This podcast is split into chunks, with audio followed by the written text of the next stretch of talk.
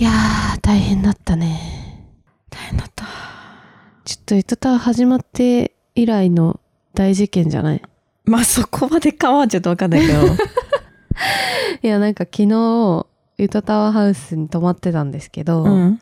夜12時過ぎぐらいかな、うんうん。ちょっとコンビニとかね寄るのに外にパッて出たんだよね、うん。スマホだけ持って上着も着ずにうん。そしたらあのスマートロックをかけてて皆さんスマートロックって知ってますか？うん。まあなんか内側にね鍵のところにこう取り付けてスマホで開け閉めできるようにするっていう技なんだけど、うんそのスマートロックの機械が鍵を閉めた瞬間に外れてしまっ。てうん。で開かなくなっちゃったんだよね、うんスマホで鍵が。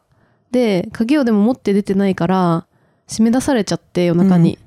で でも何にも持ってない状態で、うんスマホしかなかったよね。なかった。で入れなくなって絶望して結果ね、まあすごい、下北沢っていうのはね、うんあの、いろんなものがある街だから、まあ、ま満喫とか満喫とかね、そういう感じのとこに行って、で朝を迎えて深夜バスに明けの雰囲気だったもん、朝。体が痛いみたいな若干。確かに久しぶりに他の人の寝息聞いたわ、確かにちょっと聞こえたね。聞。こえたよね寝息してる人。なんかが、あとすごい仲間意識が芽生えた。なんかその、誰と？なんかその、全然芽生えないね たまにドリンクバーー行った時とかにさ、うん。でちょっとやっぱみんななんか多分、土曜だったから、あ飲んだりして、あ難民になった人た難民ちねになった人たちが結構こう飲み会でちょっとやっちゃって帰れなくなったな。なんかさっきも多分みんなで楽しんでたんだよ。でみんなは近くて帰れたんだけどあーすごいわかる。前にあったわそういうこと。そうで自分は遠いから終電逃しちゃって。みんなは帰れたのに自分だけ取り残されて、あれ？みたいな感じで。なんか一気にテンション下がるんだよねそういう時って。めちゃめちゃあのさ夢だったみたいなさっきまでの飲み会が。ね。本当に。すごいふわふわってそうキラキラして見えるんだけどあれさっきまで何だったんだろうみたいな。でみんななんか LINE のグループとかでさ「さっきは楽しかったね」とか「写真送っとくね」とか言って言ってのに自分だけ満喫にいいの満喫って静かにしなきゃいけないから、うん。うわーとかなんか何の反応もできないしね。そうそうそうそう。私はちょっとやっぱでも修学旅行の夜思い出したよ。確かにね小声でこう喋ったりしてね。そうなんか、まあ、とりあえず、まあ、スマートロックに依存してた私たちとしては、じゃあ明日不動産屋に行ったとしてえっ、と鍵がああの開けてもらえたとして中に鍵を持ってきてるんだろうかみたいな話から、ちょっと相談をねそう。明日の打ち合わせみたいなことを、うん。こう片方の部屋に集まっ3時ぐらいて少しだけして、うん。じゃあ明日ちょっと何時に起きるとか言って、言ったのあの作戦会議がなんかすごい修学旅行感があった。そんな作戦会議しないけどね、修学旅行で。修学旅行だったら、うん。本当なんか好きな子誰？とかね。確かにそんなワクワクしてる状況じゃなかったからね。まず鍵があるのかみたいな。緊急の打ち合わせだったけどね。スマートロックが内が外れるっていうことが今後あった場合どうするみたいな。内容になっ A ちゃプラン、B たからプラン、C プランみたいなね。やっぱ鍵は持ち歩いた方がいいのかみたいなね、うん。いやー怖かったな。なんかさよくさあのスパイ映画とか、うん。なんかそれこそハリウッド映画とかでさ、うん。こうキーってさ怪しいさ館とかでさ、扉勝手にさ閉まってさガチャって言われて、外からさ鍵がかけられちゃってさ、うん。あもう戻れないみたいなさ状況ってあったりするじゃん、そううん罠みたいな。本当にあの状況だってねほぼ。まあ逆パターンだけどね。入れなくなったんだけどね。まさか締め出されるとはね。ということで行きましょう。今週の「ゆとたわゆとたわ。ゆとたわ？あゆとたわ？ゆとたわ。ゆとたわ。ゆとたわ？ゆとたわ？ゆとたわ？ゆとたわ。わお。間違えた。」はい改めましてかりんです。ほのかです。いやーそれでその締め出される前は、のんきにテレビを見てたんですよ、うん。中にいた時は。うん。面白かったのがマツコ会議がやってて、うん。越野純子が出てたんだけど、うん。越野純子マジで面白かったな面白かった。なんかお息子の名前がなんとかゆきみたいな名前で、うん。夫の名前もなんとかゆきで、あそうだで、自分の息子にもなんとかゆき、直ゆきみたいな感じのねつ。けてて、うん孫がゆきだったんだよねそう。でなんでですかって言ったら、いやファッションは引き算だからって言ってて その本当になんとかゆきのゆきの一文字だけでゆきにななんっちゃってかちょんっていうてのになんか絵みたい、絵、絵みたいなやつあるじゃん。絵みたいなやつねななんとかのすけののみたいなやつそうそうそう。あの字だけでユキっていう めっちゃシンプルな名前になってしまってて、うん。それは、まあ、ファッションを引き算だからって言ってたね。さすがですね。だから名前もそうなるんだっていう。だから嘘がないよね。全てに対してうん全くなんか取り繕うとかもなくない、うん。すごすごかったな腰野純子全部どこを切っても越野純子だったんだよ、もともとなんだ岸和田？うん、出身で割と下町じゃん、大阪のねうん。で下町生まれだけどそれをさ別に隠すわけでもなく、うん。なんていうか恥ずかしいと思ってるわけではなくて、うん。岸和岸和田の育ちの感じをなんかブレンドさせながら、うん。おしゃれをなんか追求してるとこがすごいと思った。そうだね。うん、なんだっけ？なんかさマツコとめっちゃあの価値観違うわってなってたのが家の過ごし方でさ、うんうん。でマツコはやっぱり家の中でリラックスしたいから、うん。もうゆっくりしたいみたいな感じなんだけど、うん。越野純子は多分内と外みたいな感覚があんまないから、でそこを多分逆に切り分けたくないタイプの人なんだよね。切り分けたくなくてなんか土足で、うん、土足って言い方も怒ってたけど、うん、土足じゃないとか言ってたけどね。靴を脱がずに、うん。部屋の中でももう靴で、うん。まあ、外にいるかのように振る舞って、でまあみんながお客さんがいつ来てもうん。耐えられるようなおしゃれさを部屋の中で保ってるっキープしたいみていうたいなね。のをマツコが「いやそんなのなんか落ち着けないじゃないですか」とか言ったら「いうん。や落ち着きたくないのよ」みたいなね。そうなんか小さい頃から店を切り盛りしてるところでそう。育ってきてるから、みんなをこう招くっていうことがすごい自分にとっては大事なことなんだよね。家が招き入れたいという。お店だったからね実そうそう家が。そうすとか面白かったちゃんとしてんだよね。そう。意外となんか信念みたいなのうん。がしっかり一本通ってる感があって、うん。だいぶぶっ飛んでて意味わかんないんだけど、うん面白い人だなって感じだったね。いやすごかったね。息子がねそのうん。越野純子に対して、うん。いやちょ変わってマジでぶっ飛んでる母親なんで自分たちはまともになるしかなかったんですよって言って割とうん。孫とか息子はまともそうなんだけど、うん。そうなんかおばあちゃんって呼ばないでみたいな。そう。純子って呼んでって言ってるのみたいな。ね。そうそう、だから僕にとってはおばあちゃんですけどうん、なんか純子って呼んで言えまますみたいなね。ね。でまあその感じがギャル性があるみたいな話になってて、いややっぱ確かに越野純子見た目がべめっちゃギャルってわけではないけど、うんギャル味があるのは、うん昨日めっちゃ感じたわ。なんだろうねねなんかギャル味ってなんだろうって改めて思っちゃったね。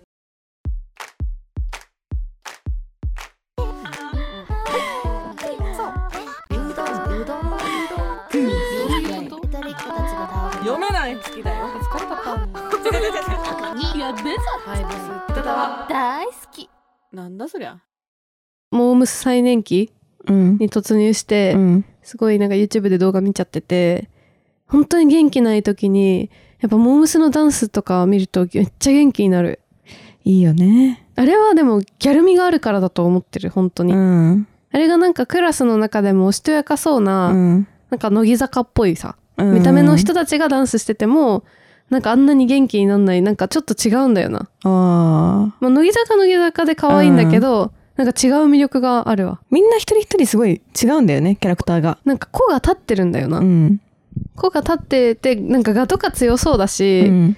なんか性格がいいかって言われると分かんないんだけど、うんなんかそれがまたなんだろう私は私よみたいなのがそれぞれある感があってよいいんだよね、確かにね。矢口とか超ギャルじゃない？矢口なんか、なんかのさ、うん収録現場みたいなやつでさ、朝やんかなんかのでさ、うん。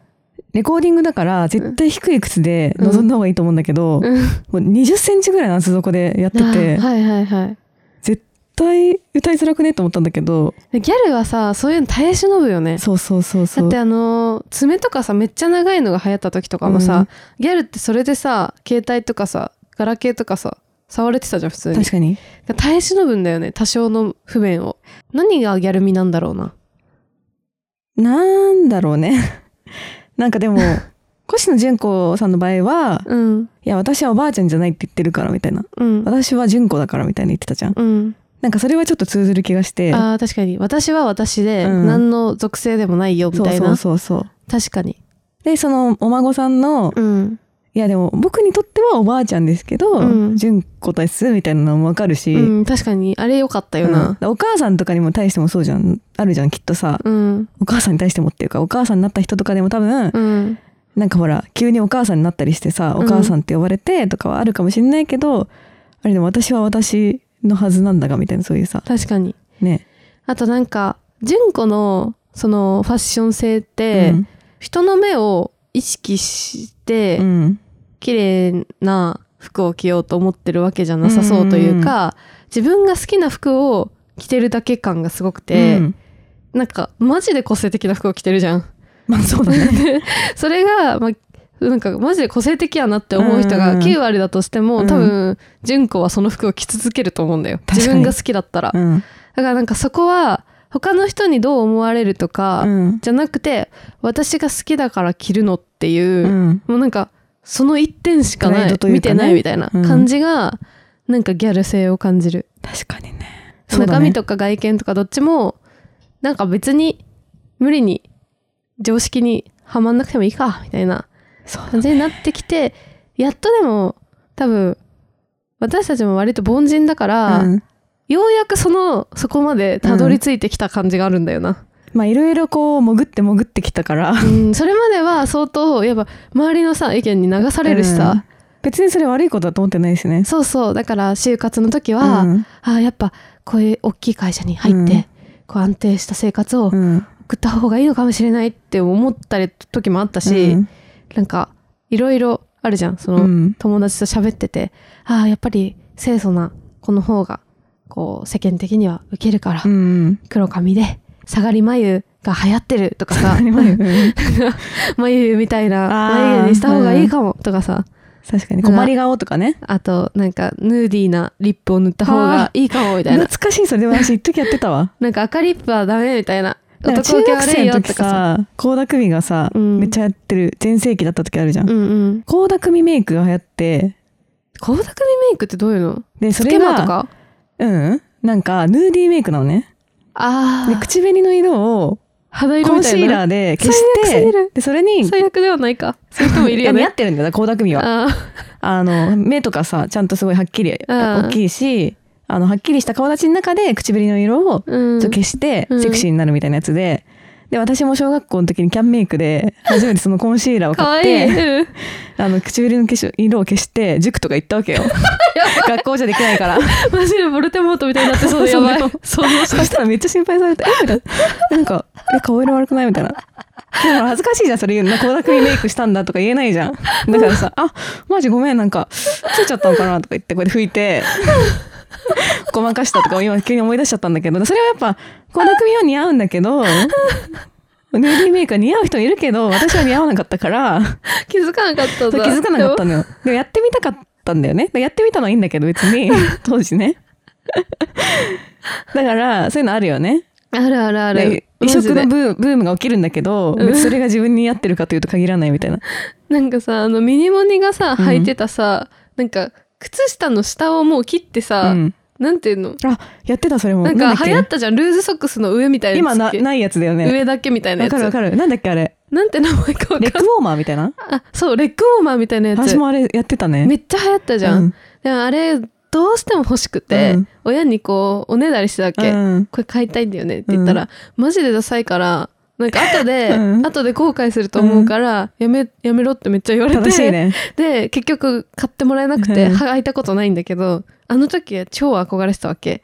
まあ確かに今見るとあれはかなり特殊な 領域のファッションだったから今わかんなくなったんだけど、はいめっちゃ流行ってたよね。なんか真っピン蛍光ピンクのレッグウォーマーって 練り歩いてたもんね国たちを。マジギャルじゃん。当時はねでもギャルのつもりはなかったけどあれのミニモニがだ憧れてたから、うん。ああそうだよね、うん。いやそうなんだよ。だからローラらースケートのなんかローラーのついた靴とかでさ なんかピカピカさせて自慢したりとかさ。やばすぎる。あったじゃん、うん。で今は別にそれ何でも OK じゃん。うん。年齢的にもお金でうん。解決できることはあるじゃん、あ基本はね。当時よりはうんレクオン欲しいってなったら親に聞かないで買える買えるんわけじゃん。だけどなんか別に流行ってるからとかじゃなくて、うん。自分がそれが本当に似合うのかっていうか自分的に着てテンションが上がるのかっていうところで考えられるようになったよね。そうそうそうそうそうそう。ゆとりっ子たちのたわごとっていう番組を聞き始めてみたの。そうなんだどんな番組なの？とっても面白いのよ。へえ羨ましいな。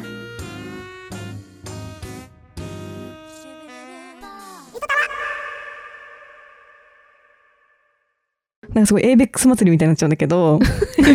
エイベックス好きやな。いや。好きっていうかやっぱ一世を風靡してきてるからね。うんうんうん、でなんか大塚愛のがあのクリームシチューじゃなくてなんだっけあの生き物係だ、うん。生き物係の水野さんの番組に出てて YouTube の、うんうん、で2人でポップス対談みたいなのやってたのよ。うんうん。でその中でお使いがなんか自分で曲を作って歌ってるじゃん。うん。だからこうそういろいろ大変なんじゃないですかって聞かれてたんだけど、いうん。やなんか本当に結構辛いこ辛いっていうか大変なことも多くて、うん。なんか自分としてはもっとこうかっこいい歌とか、うん。なんかもう歌い上げたりする？うん。熱唱するみたいなの歌いたいんだけど、うん。自分の声が全然そういう声じゃないからあなんかうん本当はこういうの作りたいんだけど歌いたいんだけどって思いながら自分の歌声だったらこうかなとかって考えて歌ったありしてて、はいはいはいでしかもデモを自分で聴かなきゃいけないじゃん。そっか。でデモを自分で聴いてて、うん。あでも自分の声もまあ悪くないかってこうなんか納得していく時間ですそれがみたいに言ってて。あーちょっとわかるな。で大使いでも、うん。そういう思うんだったらだってもうぴったりじゃん。いや確かにあの曲と声と。確かに。でしかも別にそれは大使いワールドだから納得の絵っていうかね。だって大使い憧れられる側じゃん絶対、まあね。でも本人としてはこう理想の声とは違う。声なんだろうねだから多分もしかすると、うん。もっとこうパワフル系のうんうんうん。人に憧れたりするかもしれないけど、声が可愛いから、うん。なんかちょっとこう可愛い系にはいなっちゃうみたいなところがもしかすると本人的になって、うん。みたいな話をしてたわけよ。大使いでもそれならもうそりゃ私も思うもん。なんかゆとたを自分で聞いてて、うん。なんかもうちょっとパキパキ喋れないのかなって思って倖田來未のそれを ABEX 祭りにまたなっちゃうけど。倖田來未憧れすぎやろ。あのねトークを聞いてやっぱりな一人でねなんとかやねんみたいな。ははははってなんかこうさ 自分でエピソードトークをねうん。回してみたいなすごいなって聞いたりするよ。うん。でも慣れないからさそこはね。まあそれは確かにうん。私もあるわ。あるでしょ？やっぱ面白い人のラジオとかうん。聞いてると、あこんな風に喋れたらいいなって思うのに、うんいざ自分たちが喋ってるの聞いて、うん。ゆるみたいな。なんか全然ゆるい感じでうん。喋ってるつもり1ミリもないのに、聞き返すと大体ゆるくなっちゃってて、えなんでみたいな。真剣に話してるけどねこっちとしては、えでもなんかそれ今の話聞いてちょっと思い出したけどさ、うん。あのダンスもそれに近いとこがあって、うん。私が大学の時とかにダンスやった時って、うん。なんかやっぱ黒人の人が、うんこうソウルフルな感じで踊るのにすっごい憧れててなんかこう練習すればうん。自分もそういうノリができるようになるんじゃないかと思ってうん。なんか頑張って近づこうとしてたんだけうん。どやっぱりなんかちょっと面白くなっちゃうっていうかちょっと面白くなっちゃう、なんかできなかったの。うん、でなんかあんまうまくできなくて、うん。でえどうしようって思った時に、うん。ちょっともうなんかしょうがないからもうちょっと諦めて、うんなんか自分らしく踊りゃいいやみたいな感じでちょっと吹っ切って踊った時があって、そしたら受けが良かったのね。あだからなんか無理になんていうか憧れの対象あ、にうん。近づいて真似して踊ろうとすると、うん。あんまりなんか完璧にそれになろうとするとねできなくて、なんかなりきれないし、中途半端な状態になって、うんうん。もう完全になんか自分の好きなように踊りゃいいやみたいな方が、うん。すごいなんか良かったよ今のみたいな感じになるから、それでなんかやっと気づいたみたいなとこあった。これは自分やみたいな、あいいんだ別に。なんか、こううまく踊ろうとしなくていいんだっていうか、うん。なんか変にそこで意識しすぎちゃうとうん。全然自分出なくて、なんかなんかさ絵とかでもよくあるけど、うん。なんかこう大きい画用紙にさ、うん。さあ上手に絵を描こうって思うと、うん。全然上手に描けないんだけどなんかこう教科書の端っことかになんか暇な時間に適当に描いた落書きとあかー。めっちゃうまく描けちゃってあここに描かなきゃよかったみたいなのあるみたいな。そういうぐらいのなんか無意識な方がなんか自分らしさ出るみたいなまあね。のがちょっと無理しないやつね。そうそうそう。なんとかの目覚めって感じなんだよこの感じは。でもインカの目覚めってなんか時代の用語だっけそれともじゃがいもだっけえ何？わかんない。じゃがいも？インカの目覚めってなんだっけ栽培で出てきた。うんじゃがいも？あじゃがいもなんだ じゃあインカの目覚めっていうとちょっと違和感があるかもしれないけど。何？やなんか目覚め感ない？でもなんか。インカの目覚め関係ないのねえやめて本当に。なんか何の話かと思った。なんかなんとかの目覚めみたいな感じじゃないのからなんか。急に気づいたって感じだよね。みたいな。なんか私気づいたってさ口癖かもしれなくて、キモいなって思ってる最近。しょうがないですよね。インスタでめっちゃ、ゃ気づいたんだけどさって言ってるもん。気づいちゃってるんだけどすごい、まあ、気づきは大事だからね日々の中での発見っていうのはね、あとなんかそのダンスの話若干戻っちゃうんだけど、うん。その私が大学1年生の時うに、ん。なんかみんなでいろんな大学の人が集まって踊るみたいなやつがあって、うん。そこで大学4年生の人が、うん。なんか先生みたいな感じでうん教えてくれてるやつがあったんだけど、その時にその人が言ってたのがなんか真似真似は最初だけ真似すればいいよみたいな、うん。とりあえず一旦は。でもどっかで真似じゃ効かなくなる時があるみたいうな、ん。なんか真似だけしてるとあれなんだっけ自分のダンスってって思う時が 来るから、うん。そうなったら絶対自分のダンス探してった方がいいから真似は最初だけにしなみたいなことをうん。みんなの前で言ってたの。うん。でなんかその時はよく意味分かってなくて、うん。えーみたいな思ってたけどそいつもう全部に通ずるやんって思ってる。確かに。最初はねだから型が必要なんだけど。憧れの人とかいていいんだと思うんだよ、そう人生においても。ね。そうそうそう。だからほのちゃんが倖田來未に憧れるのも その話し方とか。ねいいと思うんだけど、まあ多分大塚愛だって誰か別のなんか多分きっとね。そう太い声の人に憧れてたのかもしれないんだけど、途中で真似すごい真似してやってて、うん。上手に上達したとしても、うん。そっからあれ？でもなんか全くこの人と同じなわけにもいかねえしなみたいな。そうなんだよね。風に気づいてくっていう。そっからが自分への道なんだよ。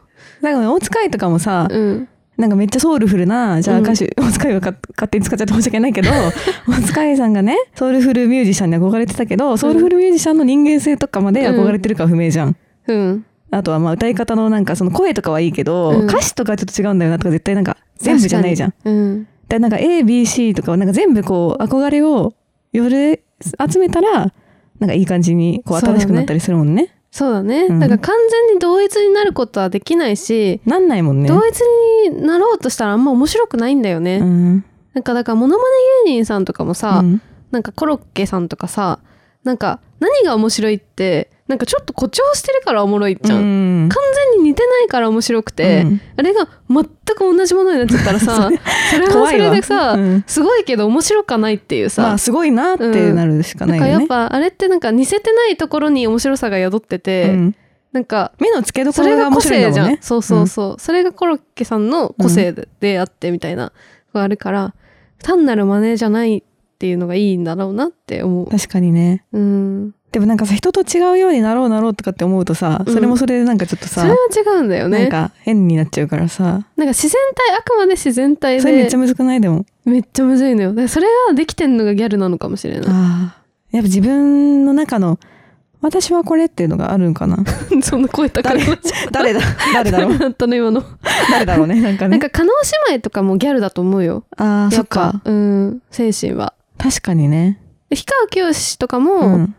途中までは我慢してたじゃんなんか、うん自分らしさみたいなのを。清をやってたよね。氷。川きよしみんなが求める氷川きよしを考えて、うん。多分やってたけど途中で解放したじゃん、うん。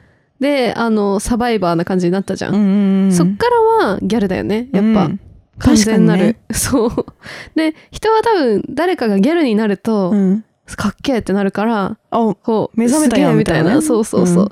なっていくっていうのがうんあるような気がするね、シーズン2うん。の最初の回で確かギャルになれなかったみたいな。ああ顔がね。そう、それはやっぱ なんか見た目の系統的にうん。みたいな話をしたけど、シーズン3ではそうじゃないんじゃないかっていう、そうだね。マインドはギャルに誰でもなれるんじゃないかとは思う、うん。ことですか？これ別に男女関係ないと思う、うん。この精神のギャル性の話だからこれは、うん。ゆとたこの前さうん。マミーの単独ライブ見に行ったじゃん、うん。あそこでさあのー名物おじさんのコントがあって。うんあれめっちゃ良かったんだけど、うんまあよく街にいる例えばなんかたわしぶら下げてるおじさんとかさ、うんなんかすっごいへ突飛な格好してるおじさんとかいて、そのおじさん同士のうん。なんかこう友情関係みたいなコントだったんだけど、あの名物おじさんもギャルじゃね？確かに。って思ったんだよね確。かにね。あれは何がギャルかっていうと、多分自分の好きな格好をしてるから。でわかるしね、自分の好きな格好が。そうそうそう。で別に人から本当にどう思われようとその格好をしてるっていう。確かにね。でなんか越野純子がさ、うんマツコ会議でさマツコに怒ってたじゃんなんかあなた楽しすぎ服装みたいな、うんもっとなんか自分をマツコさんが好きに見せなさいみたいな。すごいよね。うん、でもなんかバレてたかみたいなことマツコ言ってたけど、なんか別に多分自分のらしいと思って、うん。その服を選んでる感じじゃなくて、うん。マツコは実は。なんか楽だからみたいなね。楽だから、あとテレビに見れ見で見れた時に、うん。なんかあんまり肌の露出があると、うん。みんなが不快に思うかもしれないから嫌ななんかこんな感じにしてますみたいな言ってたけど、そうじゃなくてもっとなんかもっとあなたが綺麗に見える服があるでしょみたいな感じのことを純子は言ってたけど、うん。それもまさにギャル性が宿ってるなって思っちゃったな。うん確かにね。マツコは意外とすごい人の目線とかをちゃんと感じ取れる人だから、うん。多分公共性を意識してうん。服を選んでたんだけど、そうじゃなくてもいいんじゃねえのみたいな感じだったね。純子の提案は。あそこよかったね。よかったマジで。うん。すごいちょっとクイアアイ状態だったもんね。うん、ねなんか。マツコをさクイアアイするってすごくね。すごいよ。マツコがいつもクイアアイしてんだから、いろんな人に。そうだよタジタジだったんだからあのマツコが。だからもうずっとねうん。もう本当にみたいな私には足りないわ、うんとかでずっと言ってたもんね。うんマインドがねうん。アップしてたもんねなんかねマインドアップしてた。すげえ。なんかいつもなんかちょっとこう変なツッコミみたいなのもテロップに入んなかったもんねそうだね。確かに。ただファンキーな人ってわけじゃないじゃん。じゃないよその自我を貫いてるっていうか、うん自分がいいと思ったものを、うん人の目を気にせずにこう貫き通せるうん。強さを持ってる芯を持ってる人が、うん。多分ギャルなん精神のギャルなんだけど、うん。それと見た目が必ずしも一致するわけじゃないなとも思うんだよね。そうだね。精神がめっちゃ太いギャルなのに、うん。見た目は全然ギャルっぽいなんかこう個性的な格好をしてるわけではない人も稀にいたりするから、うん。それはそれでかっこいいんだけど、うん。なかなか見つけづらいよねそうすると。話ね。よく話してみないと分かんなかったりする、中中身のギャル感と外身のギャル感がどっちもそれぞれあるから、うん。むずいのかもしれないね。なんかギャル感についてずっと喋ってるんだよな。そうなんだよ。でだから朝ドラの主人公は、うん。見た目は清楚なんだけど、うん。もしかしたら中身はギャル性があるっていうあそうかもことなんだしれないね。うん。だって結構みんなすごいもんね。うん。困難を乗り越え。やっぱでも主人公的ななんかあのー性格の人って割とちょっとギャル味はある人じゃないとまあ。自分の人生を切り開いていくみたいなのが主人公の要素だとしたら必要かもしれない。だみんなあるんじゃない？みんなの中にあるけど、うん。その配分が違うのか。そう配分とかうん。色が目覚め時期がああそうかもそうかも。閉じちゃったりとか確かに。インカの目覚めみたいなやつが。インカの目覚め本当やめて。じゃがいもだからそれは。目が出たりあやっぱりちょそこっとこうつながんの？そう。やめて。毒っ気があったりとかもするんだけど。やったりとかもする